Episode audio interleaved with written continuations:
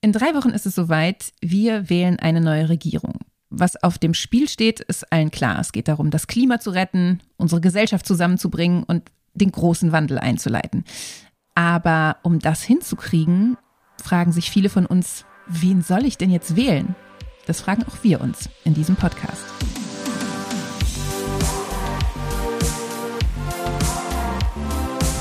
Theory of Change. Der Podcast für progressive Politik.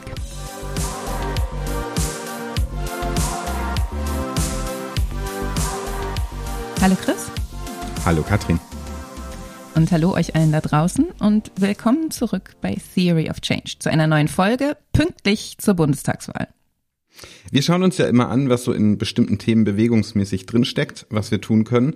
Und natürlich kommen wir jetzt irgendwie nicht umhin, haben wir gedacht, uns mal über diese Wahl jetzt konkret Gedanken zu machen.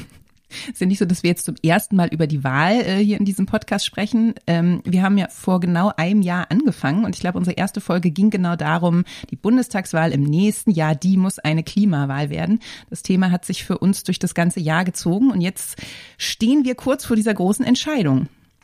Ja, und es ist ja irgendwie, wenn man auf das Jahr zurückguckt, schon, also, also auch ein bisschen verrückt. Ich weiß gar nicht, ob es das schon mal gab. Ich meine, es gab es ja noch nie, dass es so wirklich drei ernstzunehmende KanzlerkandidatInnen gab. Aber dass die alle in den Umfragen mit ihren Parteien schon mal geführt haben vor der Wahl, ähm, ist schon echt abgefahren, oder?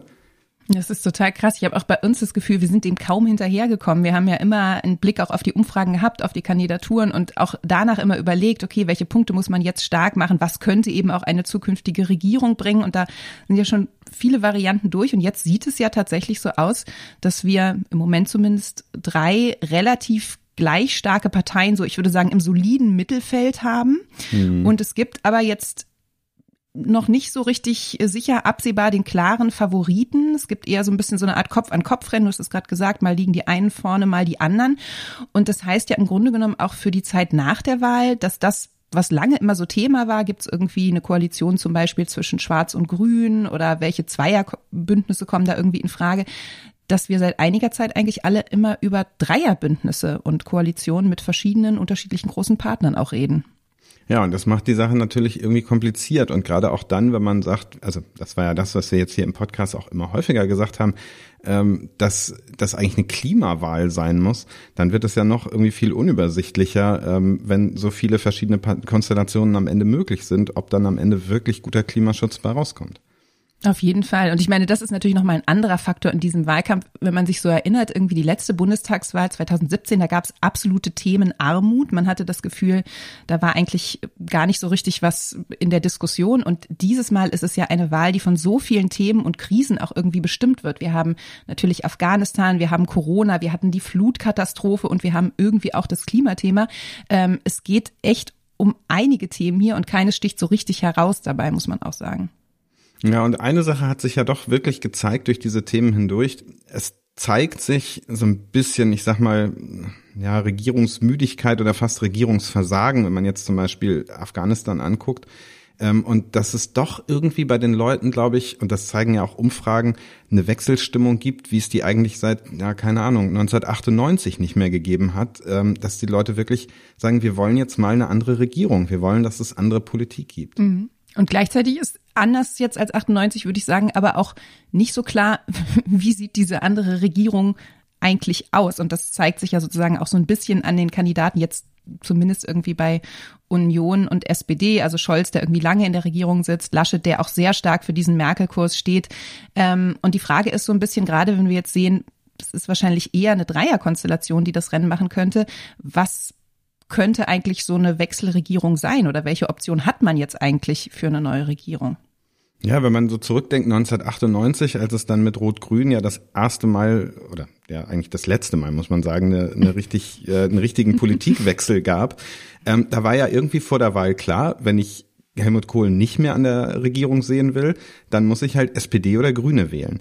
Und das hat jetzt auch keinen großen, also das hat natürlich irgendwie einen Unterschied gemacht, aber für den Regierungswechsel hat es keinen Unterschied gemacht, welche von beiden Parteien ich wähle. Und diese einfache Entscheidung ist heute nicht mehr da. Und deswegen haben wir uns ja vorgenommen, mal ein bisschen zu gucken, welche Konstellationen sind eigentlich möglich, was wäre dann jeweils fürs Klima und andere progressive Themen drin. Und dann wollen wir am Ende so ein bisschen gucken und was, ja, lernen wir daraus für das, was eben jetzt zu entscheiden ist. Welche Stimme gebe ich wohin? Das haben wir uns vorgenommen und das machen wir jetzt auch. Wir gucken, wie könnte die nächste Regierung aussehen.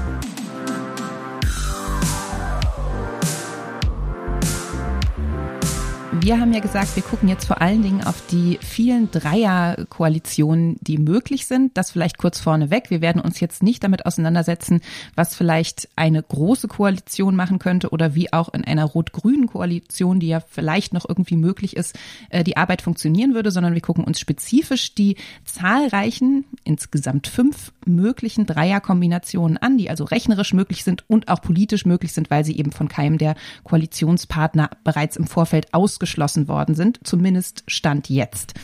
Und äh, die Koalition, die wir uns also angucken, ist einmal R2G, also SPD, Grüne und Linkspartei.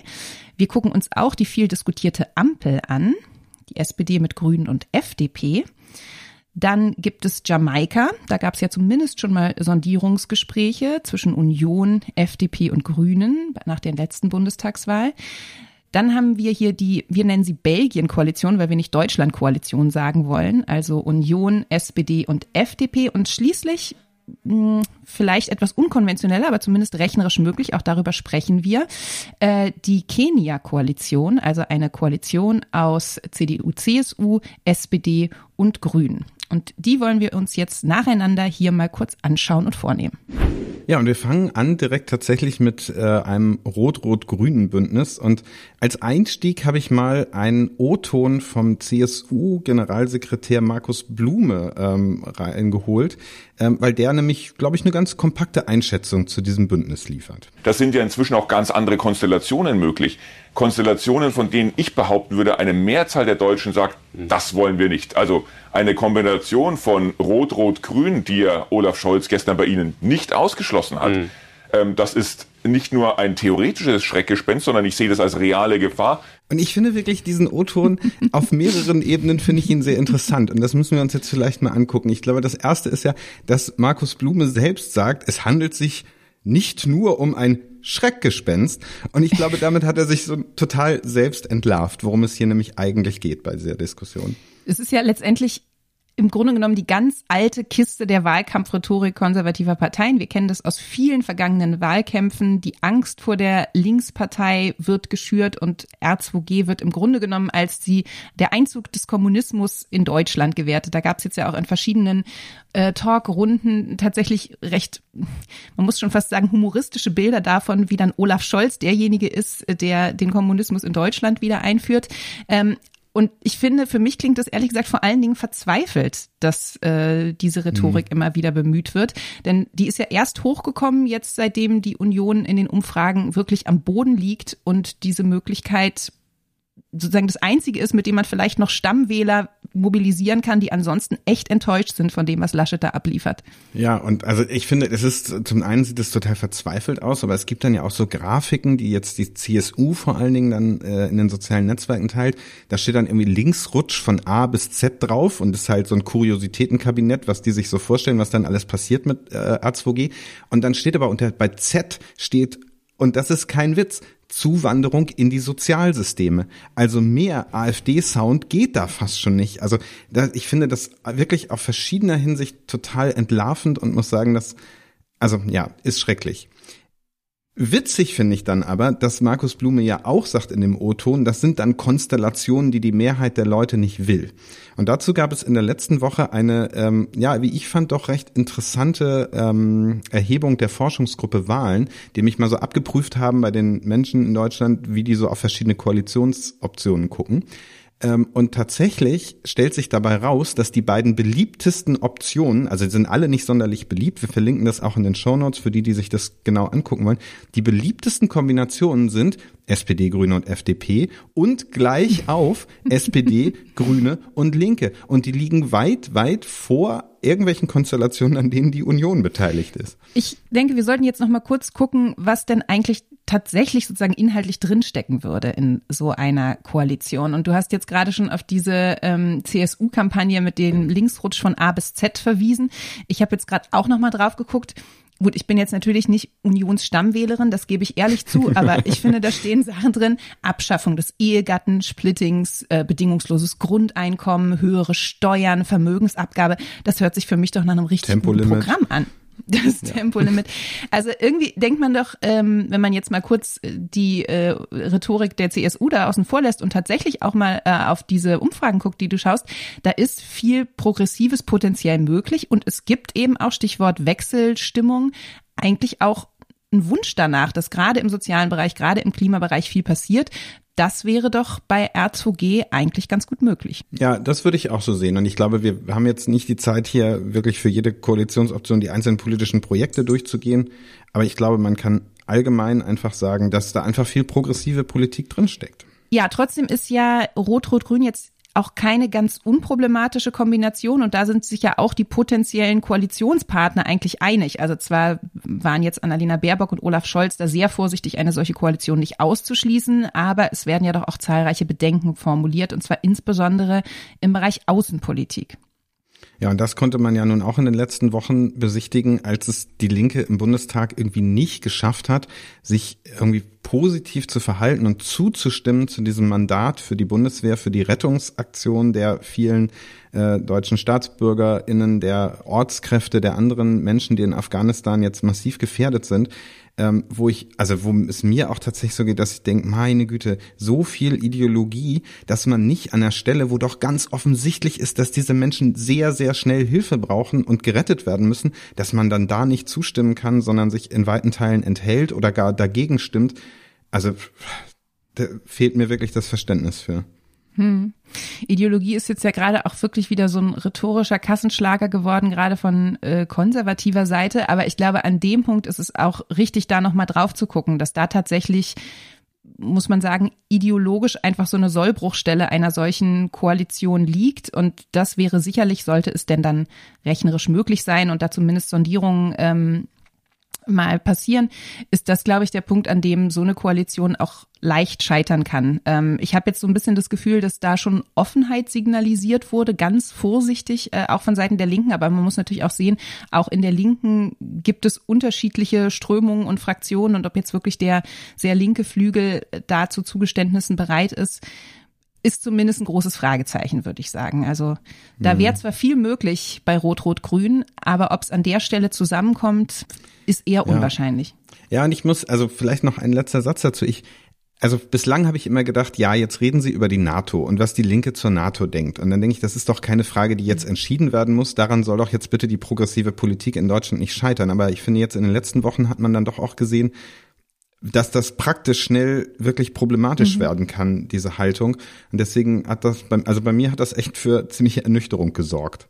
Ja, und ich denke, dass man sich auch letztendlich durch die Situation in Afghanistan, die das Thema Außen- und Sicherheitspolitik jetzt so auf die Agenda gehievt hat, da auch nicht so richtig rausmogeln kann. Ich glaube, es wird einfach ein relevantes Thema sein, auch in den Gesprächen danach.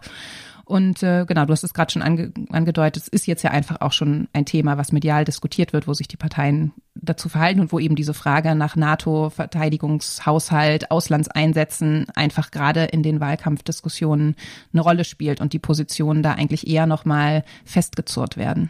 Ja, was sagen wir denn jetzt so in der Bilanz zu Rot-Rot-Grün, Chris? Ich würde sagen, da steckt viel, also progressive Politik drin. Es gibt aber auch echt Hürden und ich glaube, die Wahrscheinlichkeit, dass das am Ende zustande kommt, ist nicht so richtig hoch. Aber ausschließen, glaube ich, kann man das nicht. Und das ist, glaube ich, ähm, und damit kommen wir dann eben auch gleich zu unserer nächsten Koalitionsoption, ähm, ist es, glaube ich, auch ganz gut, dass R2G weiter im Spiel bleibt, weil es nämlich dann schon auch als Druckmittel ähm, zum Beispiel gegen eine FDP dienen kann, die sich in Ampelverhandlungen dann querstellt an bestimmten Themen. Da gucken wir gleich drauf. Ähm, und dann kann man eben immer sagen, na ja, theoretisch wäre ja auch R2G möglich. Also könnt ihr euch überlegen, liebe FDP. Alles klar. Na dann schauen wir doch jetzt mal, was ist eigentlich alles drin, politisch und inhaltlich bei einer Ampel. Die zweite Kombination, die wir uns anschauen wollen, ist die sogenannte Ampel, also ein rot, gelb, grünes, wenn man jetzt in der Ampelreihenfolge bleiben will, Bündnis. Ähm, und ich glaube, man muss wahrscheinlich ganz zu Anfang sagen, dass man unterscheiden muss zwischen einer roten Ampel mit der SPD als Führungskraft äh, und einer grünen Ampel mit den Grünen als Führungskraft Und da sind wahrscheinlich auch die Chancen, dass sowas zustande kommt, ein bisschen unterschiedlich, oder? Ja, also dass die FDP äh, eine grüne Kanzlerin ins Amt hebt, halte ich für extrem unwahrscheinlich. Mhm. Ähm, aber lange haben wir ja auch alle für unwahrscheinlich gehalten, dass die SPD sich wieder berappelt. Das sieht jetzt ja ein bisschen anders aus und insofern steigen da, glaube ich, auch die Chancen, dass es zu einer roten Ampel überhaupt kommen kann. Denn dazu, denke ich, wäre die FDP bereit, beziehungsweise das ist, glaube ich, das, was Lindner zwar in allen Interviews immer ähm, so ein bisschen abmoderiert damit, dass er sich kaum vorstellen kann, was für Angebote ihm da gemacht werden.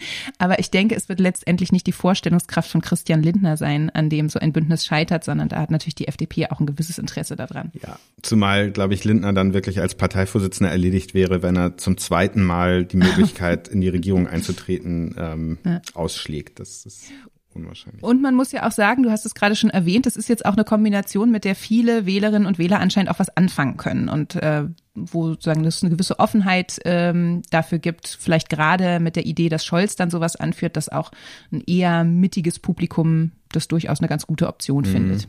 Ja, und wir haben jetzt viel schon über die FDP geredet und ich glaube, das ist auch, wenn wir das politisch bewerten, wahrscheinlich irgendwie ähm, ja der zentrale Punkt, weil im, im Prinzip ist es ja sowas wie Rot-Grün plus die FDP.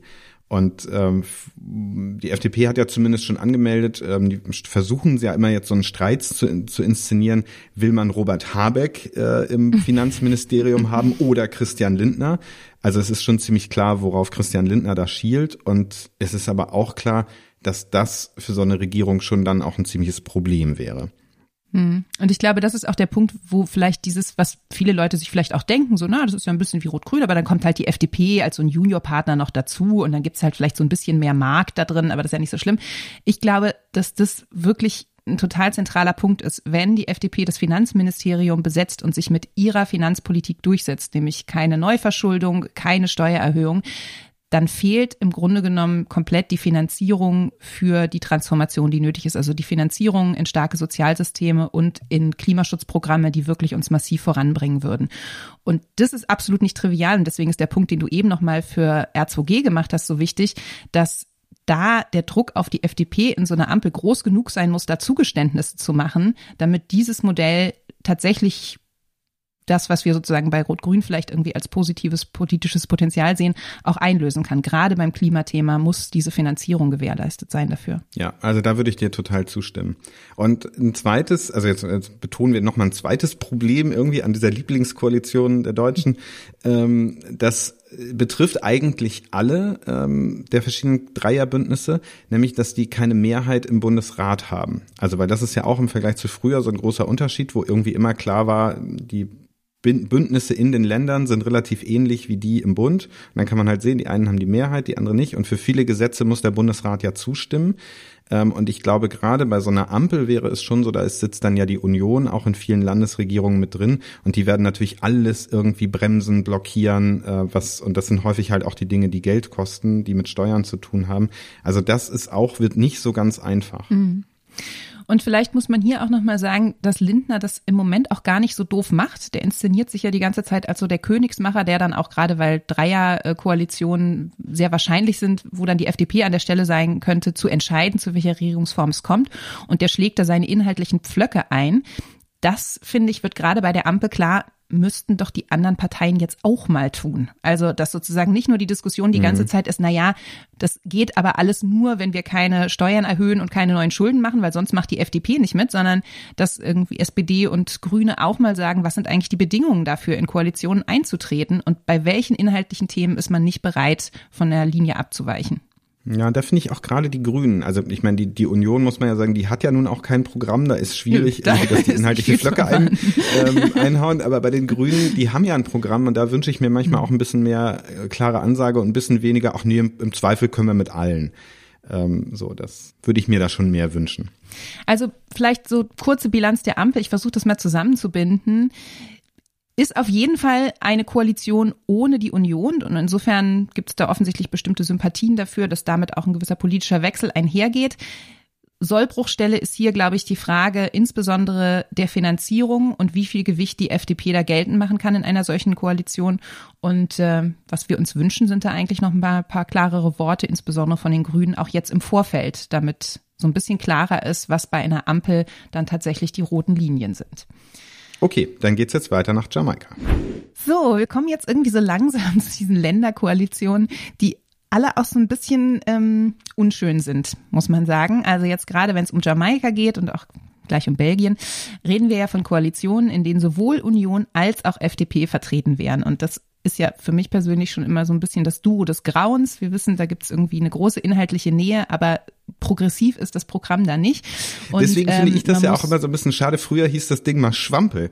Und ich fand die, ähm, ich fand das Framing irgendwie deutlich besser. Also Schwampel für schwarze Ampel und Jamaika klingt mir echt viel zu positiv. Ich finde es schade, dass die JournalistInnen sich entschieden haben, dieses Positiv-Framing zu übernehmen. Okay, und jetzt haben wir es auch noch übernommen. So ein Mist. Sollten wir von jetzt ab, ab von der Schwampel nur noch sprechen? Ich bleib mal bei Jamaika, weil ich fürchte, ja. das hat sich etabliert und das ist der Begriff, mit dem operiert wird. Und eine unmittelbare Konsequenz, muss man ganz klar sagen, von Jamaika, wenn die Werte ungefähr so bleiben, wie sie sind der Parteien, ist, dass damit wieder die Union den Kanzler stellen würde. Und da sind wir ja auch bei dem Punkt, der, glaube ich, die größte Irritation bei diesem Bündnis wäre. Wenn man sich die Umfragen heute anguckt, dann würden im Prinzip FDP und Grüne dem Wahlverlierer, dem ganz, ganz großen Wahlverlierer zur Kanzlerschaft verhelfen. Ähm, und das ist irgendwie ja nun das Gegenteil von Wechsel und das kann doch auch wirklich keiner wollen. Und das spiegelt sich dann ja letztlich auch in der Politik wieder, die so eine Jamaika-Koalition vermutlich machen würde. Hm. Es wäre sicherlich verschärft nochmal das Problem, was sich auch schon bei der Ampel stellt. Die Frage nämlich, wie finanzieren wir überhaupt Klimaschutz? Die Union ist da ja so ein bisschen wachsweich in ihren Aussagen, aber FDP-Linie ist ja eben ganz klar, äh, keine Schulden, keine Steuererhöhungen, Soli abschaffen und hätte in der Union da sicherlich einen willigen Partner, diese Punkte durchzusetzen. Dass da die Grünen auf der Ebene, wie Klimaschutz zu finanzieren ist, wirklich Punkte machen können, kann man sich schwer vorstellen. Also ich denke, das wäre sozusagen so eine Art Minimalprogramm. Die würden sicherlich versuchen, da so ein paar symbolische Siege vielleicht einzufahren. Aber das, was wir eigentlich brauchen, nämlich massive Transformationen auf vielen Gebieten, würde es sicherlich nicht geben. Und die Ironie daran wäre ja, wenn der Staat das nicht finanziert, dann gibt es trotzdem irgendwelche Regeln, was sich ändern muss in Klima, äh, also zum Klimaschutz. Und das müssen dann aber die Bürgerinnen quasi selber finanzieren. Also es würde genau das passieren, was Union und FDP immer im Brustton der Überzeugung von sich weisen, weil wenn der Staat das nicht bezahlt, diese großen Transformationen, ja, wer muss es dann bezahlen? Hm. Und es wird ja über Jamaika viel geredet. Also gerade Christian Lindner wird ja nicht müde, das als eine Option ins Spiel zu bringen und sich da auch als das große äh, Korrektiv für mittige Politik in einer solchen Koalition äh, zu verkaufen. Man muss aber auch sagen, selbst wenn es dafür rechnerisch reicht und da Sondierungen stattfinden, dass ähm, die Grünen sicherlich einen Koalitionsvertrag auch wieder in irgendeiner Form über eine Abstimmung in der Basis absichern müssten, mindestens über ähm, eine Delegiertenkonferenz. Und da finde ich ist auch nochmal so ein bisschen eine inhaltliche Sollbruchstelle. Man hat so das Gefühl, die grüne Führung, die wollen regieren, die wollen staatsmännisch sein, die wollen in die Regierung. Mhm. Aber ob die Basis da bei großen Zugeständnissen an CDU, CSU und FDP mitmacht, halte ich noch für fraglich, weil das wirklich gerade an der Basis absolut nicht die Traumkonstellation ist ähm, für grünen Mitglieder. Ja, wir haben ja doch noch auch in Erinnerung, was bei den letzten Sondierungen da rausgekommen ist. Ähm, da hieß es dann doch irgendwie sieben Gigawatt Kohle abschalten oder so, war, glaube ich, das Klimaprogramm von Jamaika, mhm. wo wir auch alle entsetzt die Hände über dem Kopf zusammen und ein bisschen Moorschutz, stand auch drin, ähm, und wo wir alle die Hände über dem Kopf zusammengeschlagen haben und gesagt, das ist irgendwie zu wenig. Und wenn man sich jetzt nochmal unser Mantra vor Augen führt, dass das die letzte Regierung ist, die wirklich das Ruder rumreißen kann beim Klima, dann kann eigentlich nicht im Interesse der Grünen sein, einer solchen Konstellation beizutreten. Wir halten also fest, Jamaika ist eher gruselig, was den Klimaschutz angeht und ein Wechsel geht damit eindeutig nicht einher. Ähm, ähnlich Schlimmes und vielleicht sogar noch Schlimmeres lässt sich, glaube ich, über eine weitere Koalition sagen, nämlich die Belgien-Koalition, die wir uns noch kurz anschauen wollen. Ja, einige werden sich jetzt vielleicht fragen, Belgien, hä, das habe ich noch nie gehört. Das firmiert häufig auch unter Deutschland-Koalition. Wir haben uns nur überlegt, eigentlich ist doch ähm, Schwarz, Rot, Gold sind doch die Farben von Deutschland. Und da ich zumindest Gold zumindest in der Farbenlehre der FDP, also sicherlich in anderer Hinsicht ist das was, was die FDP sehr interessiert, aber ähm, sozusagen von der Farbenlehre her ähm, haben wir gedacht, Belgien passt eigentlich besser.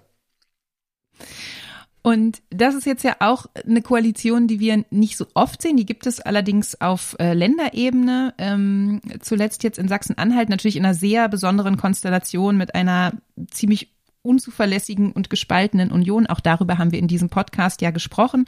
Ähm, und in Sachsen-Anhalt hat sich die SPD ja auch wirklich mit einem ziemlich miserablen Wahlergebnis als so ein Juniorpartner in diese äh, Koalition äh, da reinbegeben. Insofern muss man sagen, auf Bundesebene ist es relativ unwahrscheinlich, glaube ich, dass eine solche Konstellation zustande kommt. Ja, ich kann mir eigentlich nicht vorstellen, dass vor allen Dingen die SPD dann Interesse dran hat, in quasi die nächste GroKo, in der sie dann noch weniger zu melden haben, äh, eintritt. Und ich glaube auch, dass das jetzt, was die aktuellen Umfrageergebnisse, gut, es sind wirklich noch Wochen bis zur Wahl, aber dass das sozusagen am Ende rechnerisch darauf hinausläuft und die anderen Sachen nicht zustande kommen, halte ich für unwahrscheinlich.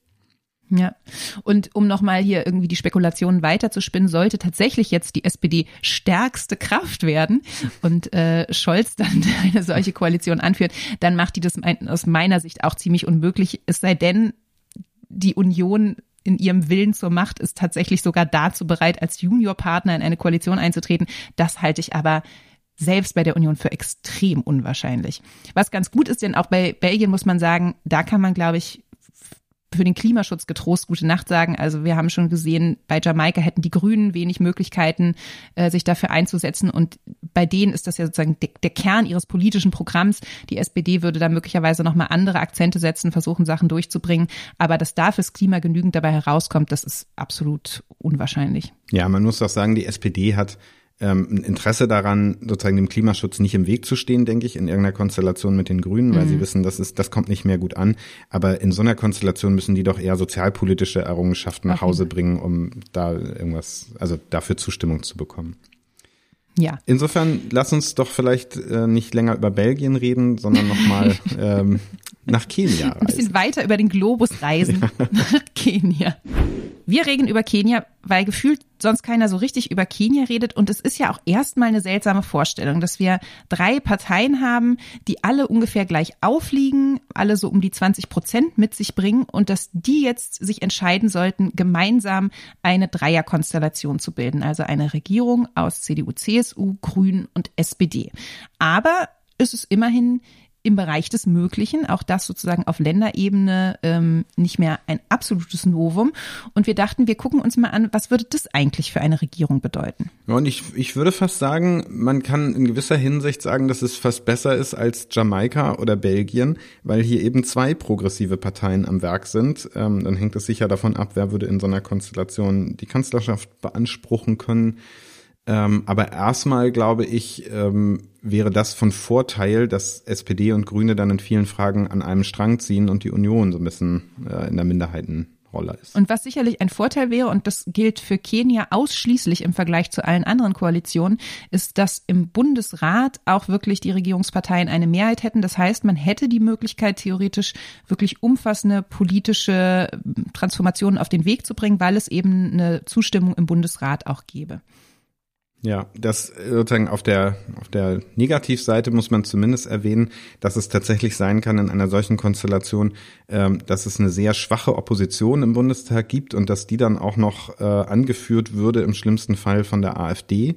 Äh, das ist nicht auszuschließen. Also das hatten wir ja schon und das, oder ist ja sozusagen, haben wir schon Erfahrung mit, das ist nicht so schön. Und insgesamt muss man sagen, Opposition ist ja für einen Parlamentarismus eine starke Opposition auch immer ganz gut so als Kontrolle der Regierung. Und das ist natürlich schlecht, wenn sozusagen die drei größten Parteien zusammen so eine Regierung formen. Auf jeden Fall.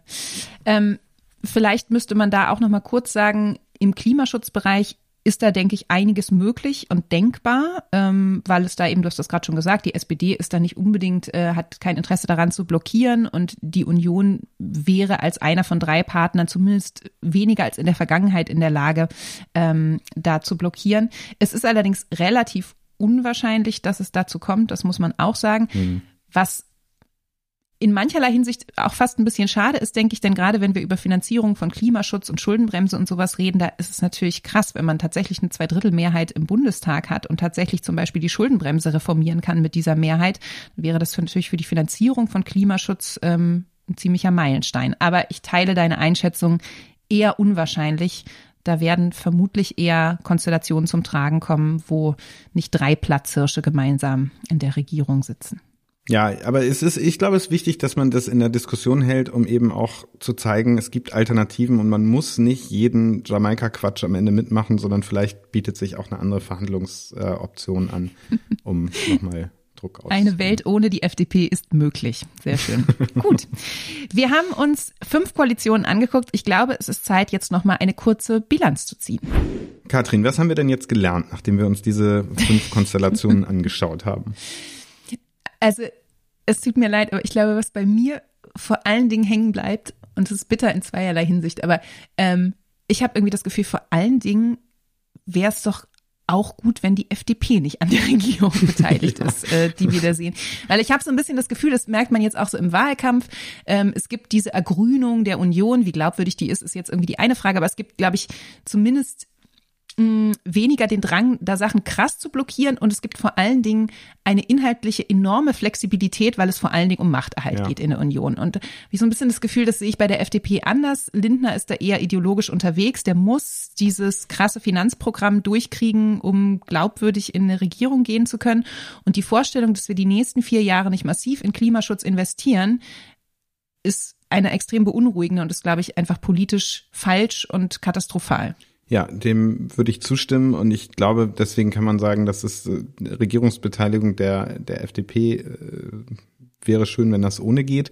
Ähm, und auch sozusagen dann ein Dreierbündnis, äh, wo Grüne, Union und FDP äh, zusammen Politik machen. Ich kann mir eigentlich nicht vorstellen, dass da äh, am Ende das bei rauskommt, was wir jetzt brauchen in Sachen Klimaschutz. Und Gleichzeitig ist es auch, wir haben das eingangs äh, auch gesagt, es ist auch irgendwie eine krasse Vorstellung, dass jetzt in irgendeiner Koalition Laschet tatsächlich zum Kanzler gemacht wird, wenn er, wonach es im Moment aussieht, eigentlich der massive Wahlverlierer ist, also die Umfragewerte und die Stimmen für die Union so massiv nach unten gegangen sind seit der letzten Wahl, dass er sich jetzt trotzdem ins Kanzleramt rettet, weil ihn kleinere Parteien da reinwählen, wäre eigentlich auch skandalös. Und irgendwie habe ich das Gefühl, wenn man sich das so anguckt, ist einfach echt vertrackt. Es gibt einfach, und da sehe ich auch, warum es so schwierig ist zu sagen, wofür wählt man jetzt oder was muss man denn wählen, um den Wechsel zu bringen. So richtig optimal ähm, ist keine dieser Dreierbündnisse, die oder zumindest optimal in der Hinsicht, dass man das Gefühl hat, okay, da kann auch ein solider Koalitionsvertrag bei rauskommen, äh, in dem es keine großen strittigen Punkte gibt und wo das Gesamtpaket am Ende wirklich überzeugt und ähm, auch für die nächsten vier Jahre halten kann. Und deswegen wollen wir im letzten Teil jetzt nochmal darauf gucken, was man dann jetzt für das, äh, ja, vielleicht auch eigene Wahlverhalten oder fürs Abstimmen mitnehmen kann äh, aus dieser ganzen Diskussion um, wir wollen Wechsel, aber es ist so unfassbar kompliziert. Ähm, was kann ich denn jetzt eigentlich als Wählerin tun?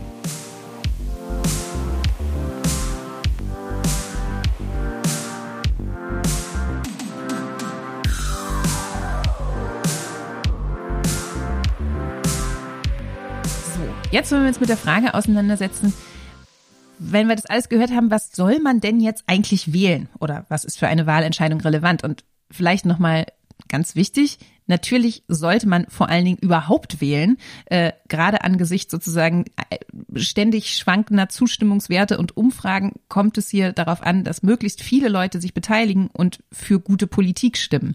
Und was bei dieser Entscheidung aber relevant ist, darüber wollen wir jetzt noch mal kurz sprechen. Ja, ich glaube, man muss das wirklich, ich habe da auch gerade gedacht, wie wir das gerade dann gesagt haben, das klingt wirklich so ein bisschen, oh, ist alles kompliziert, am Ende weiß man auch nicht. Und vielleicht ist es einfach so, dass man noch mal sagen muss, man man kann nicht, es gilt mehr denn je, man kann einfach nicht einzelne Ko äh, Koalitionen wählen auf dem Wahlzettel, sondern man muss sich jetzt schlau dafür entscheiden, bei der richtigen Partei die Stimme ähm, zu setzen. Und da gibt's ja vielleicht so ein paar Anhaltspunkte, wie man da eine gute Wahl treffen kann. Hm. Ich weiß nicht, wie das bei dir ist. Bei mir im Bekanntenkreis sagen jetzt immer mehr Leute, auch angesichts sozusagen der Umfragen und wie sich das verändert, dass sie ihre Stimme strategisch einsetzen wollen, um bestimmte Koalitionen zu verhindern oder ja, eigentlich geht es vor allen Dingen ums Verhindern bei den Leuten, mit denen ich spreche. Äh, und deswegen haben wir gedacht, wir gucken hier nochmal kurz, an welchen Punkten eigentlich das strategische Wählen auch tatsächlich sinnvoll ist bei so einer Wahl. Ja, und ich glaube, das, was wir jetzt auch im Podcast ja schon häufiger mal erwähnt haben, Stichwort Hans-Georg Maaßen, ähm, der CDU-Direktkandidat in Thüringen. Für alle, die dies nicht gehört haben, zu, da, da haben wir auch eine ganze Folge gemacht. Ähm, das ist schon so ein Fall, wo man sagen kann, mit der Erststimme kann man da einen ziemlichen Unterschied machen, wenn man nämlich zum Beispiel den äh, Kontrahenten von der SPD, den Frank Ulrich wählt, auch wenn man vielleicht sonst mit der äh, Zweitstimme eher Linke oder Grüne wählen würde, macht es an der Stelle einfach Sinn, weil er ist der stärkste Kontrahent und kann am ehesten Maßen verhindern und dann macht es letztlich einen Unterschied, wen ich mit der Erststimme wähle. Und wir haben ja in diesem Jahr auch einige andere Erststimmenkampagnen, auch aus dem, aus der Überlegung heraus, dass es eben tatsächlich bei dem Bundestag nicht nur auf das Verhältnis der Parteien ankommt, sondern es auch um Einzelpersonen geht, die zu bestimmten Themen besonders starke Fürsprecher für progressive Politik sind oder auch andersherum, die vielleicht massive Blockierer bei wichtigen Themen sind. Und um hier nochmal zwei Namen zu nennen, also ähm, zum einen gibt es einen Unionspolitiker Thomas Bareis, der einer der großen Bremser beim Klimaschutz ist, der auch im Wirtschaftsministerium mitsitzt. Ähm, in dem Wahlkreis versuchen wir jetzt äh, mit daran zu arbeiten, dass der möglichst nicht wieder in den Bundestag kommt, denn der ist nicht über den Listenplatz abgesichert. Und umgekehrt Karl Lauterbach, von dem jetzt viele von uns im letzten Jahr natürlich jede Menge gehört haben, weil er einer der aktivsten Politiker in den Debatten waren, als es um Corona und Gesundheitsschutz ging, auch der wird in seinem Wahlkreis antreten und muss dort bei den Erststimmen gewinnen, um in den Bundestag einzutreten. Ähm, das sind so Personen, wo wirklich die Erststimme entscheidend dafür sein kann, was für Diskussionen auch im Bundestag geführt werden und ob es bei bestimmten Themen progressive Fürsprecher dafür gibt. Und man muss vielleicht nochmal ganz deutlich sagen, diese Erststimmenwahl, die hat erstmal keinen, macht keinen Unterschied, wie stark die Parteien jeweils im Parlament vertreten sind. Also irgendwann über Überhangmandate, Ausgleichsmandate, das wollen wir jetzt am, äh, hier nicht äh, ausführen, weil das deutsche Wahlrecht in der Hinsicht auch immer komplizierter wird. Ähm, aber erstmal muss man sagen, es geht allein darum, welche Personen in den einzelnen Fraktionen vertreten sind. Und da macht es sowohl bei einer SPD-Fraktion einfach einen Unterschied, ähm, ob da progressive oder weniger progressive Leute drin sind oder zum Beispiel bei einer CDU-Fraktion, ob jemand wie Hans-Georg Maaßen dann den Bundestag da als Bühne benutzen kann oder es gibt ja auch noch andere. Ähm, die, wie du sagtest, der Barreis äh, da beim Klimaschutz blockiert. Das macht einfach einen Unterschied. Wenn wir also sehen, bei Erststimme kann es totalen Sinn ergeben, strategisch zu wählen und auch mal das Kreuz bei einer Partei zu machen, wo man vielleicht mit dem Programm der gesamten Partei gar nicht unbedingt d'accord geht, aber weiß, dieser Kandidat, diese Kandidatin ist jemand, der in diesem Rennen vorne liegen sollte für den Wahlkreis. Ähm, ist Wenn ich vielleicht an der Stelle noch den Tipp ja. loswerden darf. Ähm, ja, ich habe das nämlich gestern selber gemacht. Ich habe gestern, ich habe Briefwahl beantragt und habe mir dann mal die verschiedenen Wahlscheine, die es hier in Berlin gibt, angeguckt. Und ich habe mir dann wirklich angeguckt, man kann bei Wikipedia zum Beispiel für jeden Wahlkreis nachgucken, wie bei der letzten Bundestagswahl äh, da die Ergebnisse waren. Das war für mich ein wertvoller Hinweis, ähm, wo vielleicht das Rennen eng wird und wo man dann mit einer Stimme was verändern kann. Ähm, und es gibt auch eine Seite, die verlinke ich noch äh, in den Show Notes, election.de, da kann man auch Gewinnwahrscheinlichkeiten für verschiedene Wahlkreise sich anschauen. Und das ist eine ganz einfache Sache, die jede und jeder machen kann. Mal gucken im eigenen Wahlkreis, wie steht's da eigentlich? Und vielleicht kann ich mit meiner strategischen Erststimme dann einen Unterschied machen. Und ganz wichtig nochmal der Punkt, du hast ihn ja schon gemacht, an dem Punkt ist es eben so, dass es wirklich nur um die Einzelpersonen geht und man damit nicht jetzt eine Partei im Bundestag stärkt. Ähm, das ist wirklich relevant, um da auch vielleicht mal etwas out of the box zu denken. Anders wiederum ist es aber bei der Zweitstimme. Ähm, und da haben wir uns ja in der Vergangenheit immer schon mal wieder dazu geäußert und auch auf die Mütze bekommen dafür, dass wir gesagt haben, gerade wenn es um knappe Rennen geht, ist es eigentlich so, dass man bei der Zweitstimme zumindest sich strategisch überlegen sollte, ob man bei dieser Wahl tatsächlich eine Kleinstpartei wählt, auch wenn man mit dem Programm total d'accord geht und sagt, das ist eigentlich die Politik, wie ich sie mir wünsche, hat Campact explizit in der Vergangenheit immer mal wieder gesagt, wenn es besonders eng ist, sollte man keine Kleinstparteien wählen. Die scheitern an der 5-Prozent-Hürde in der Regel. Und damit ist es eine Stimme, die nicht verschenkt ist, das wäre sicherlich die falsche Formulierung, aber die zumindest bei dieser Entscheidung, welche Dreierkonstellation stellt die Regierung, nicht ins Gewicht fällt. Ja, und das ist ja, also die gibt's ja hauptsächlich irgendwie auf der, ich sag mal, progressiven Seite. Also wenn ich jetzt mal die Partei oder die Tierschutzpartei oder so bekanntere Kleinstparteien nenne, ähm, und ich, ich sozusagen, ich kann irgendwie diesen Impuls nachvollziehen, dass man sich halt eine Partei wünscht, die die eigenen Forderungen irgendwie möglichst eins zu eins ähm, auch im Programm hat. Aber ich, also sozusagen mehr und mehr und ich, ich merke, dass es gibt gerade jetzt einfach so eine Art Wahlkampf darum, wie diesen entscheidenden vier Jahre äh, laufen. Und da finde ich, ist das fast ein, so ein bisschen, also ich empfinde das dann fast als Luxus, dann sich rauszunehmen, zu sagen, ich will aber jetzt lieber die Partei wählen, wo meine Stimme gar keinen Unterschied macht, aber dafür habe ich eins zu eins meine Präferenzen hier abgebildet.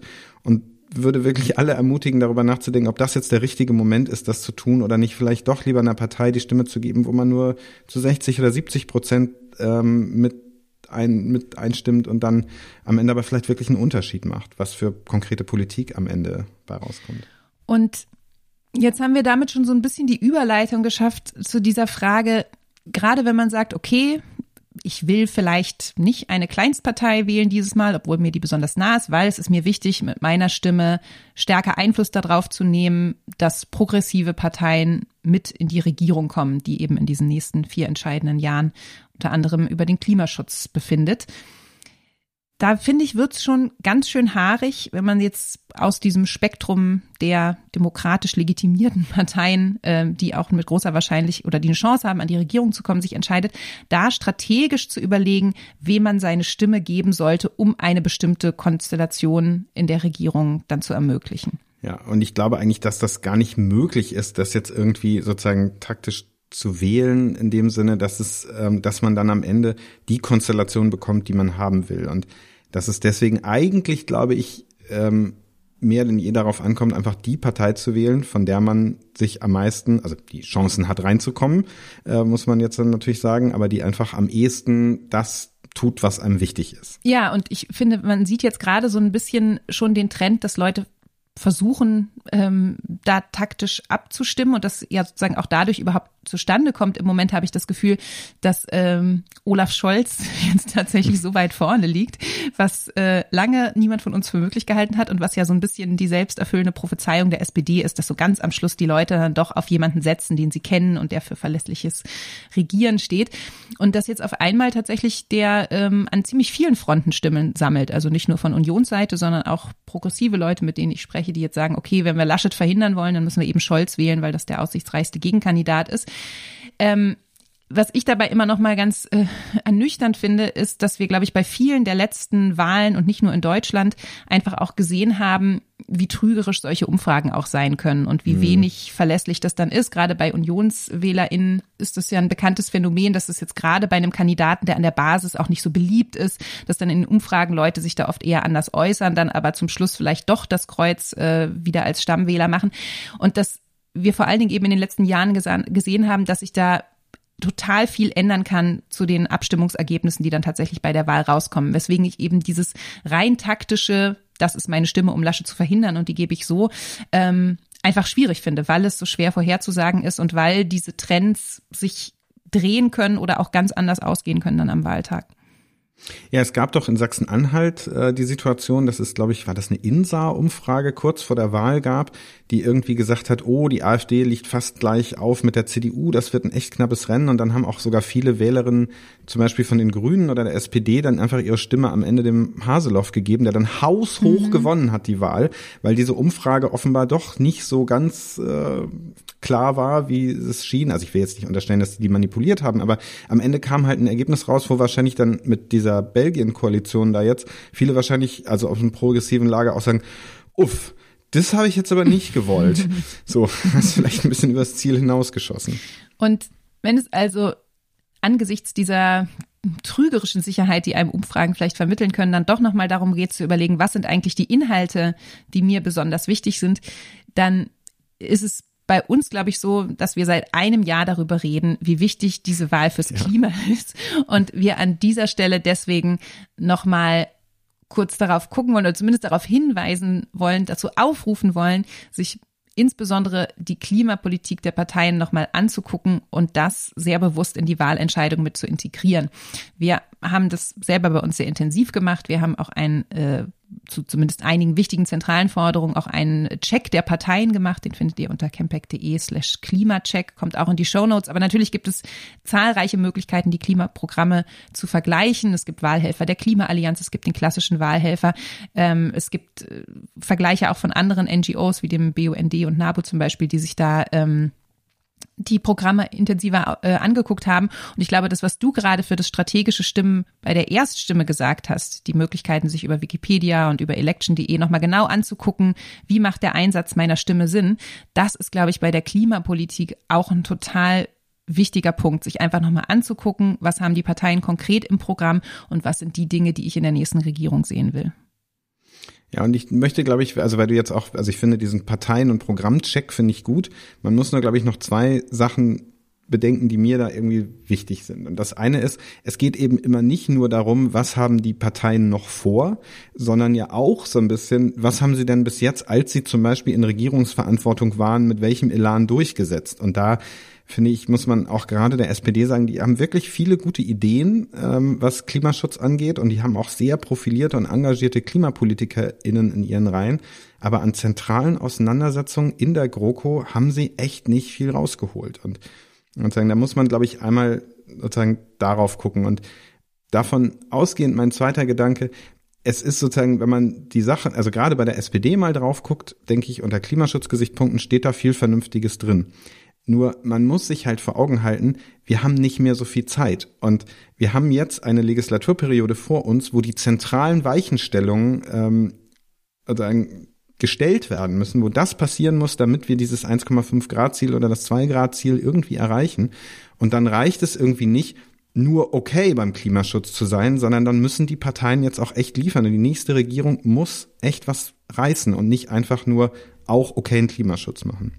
Puh, also es steht einiges auf dem Spiel und es ist äh, schwer an dieser Stelle zu wissen, was jetzt eigentlich strategisch die richtige Entscheidung ist. Du hast gerade noch mal gesagt, es muss um Klimaschutz gehen und ich finde, wir sollten zum Schluss auch noch mal kurz darüber reden, was das jetzt eigentlich für uns heißt, nicht nur als WählerInnen, sondern als irgendwie Teil einer Bewegung, die eben diese Wahl ja erklärtermaßen zur Klimawahl machen will und das Thema ganz stark in den Vordergrund rücken will. Ja, und das machen wir ja nicht nur auf dem Stimmzettel, das machen wir zum Beispiel auch auf der Straße. Ähm, jetzt gibt es demnächst in München die internationale Automobilausstellung, äh, wo es eine große Gegendemo mit ähm, Fahrradsternfahrt äh, geben wird.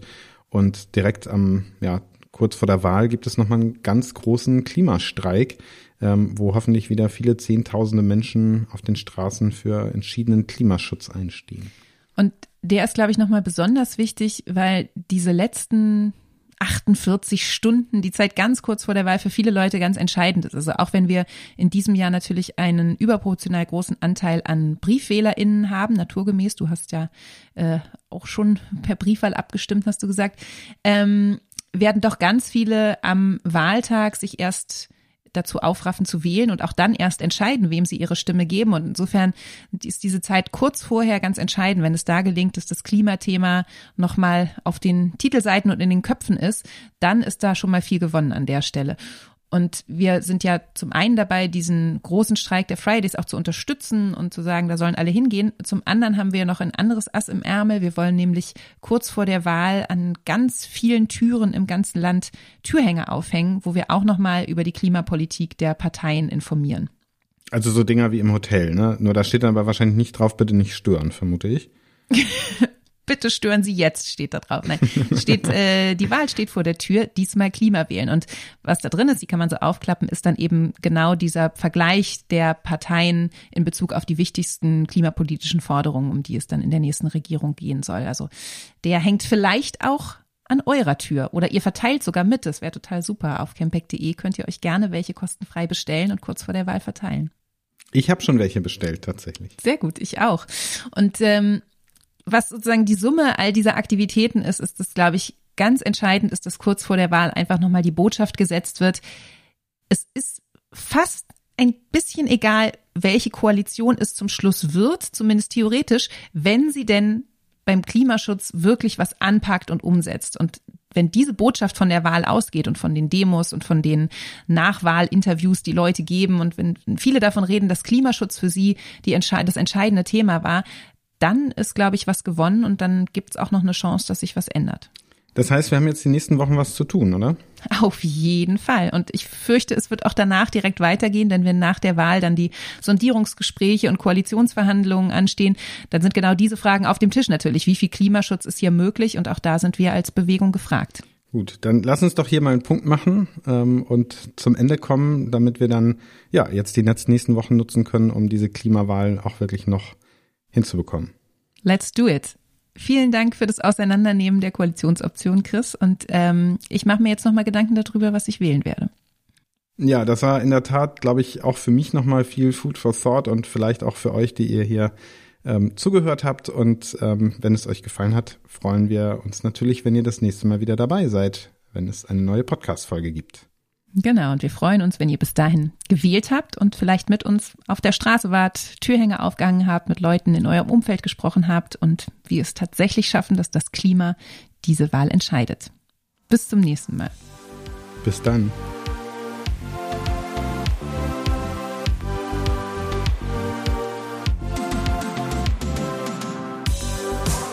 Theory of Change ist der Podcast von Campact, der Bürgerinnenbewegung für progressive Politik. Redaktion Katrin Beushausen und Chris Mietmann.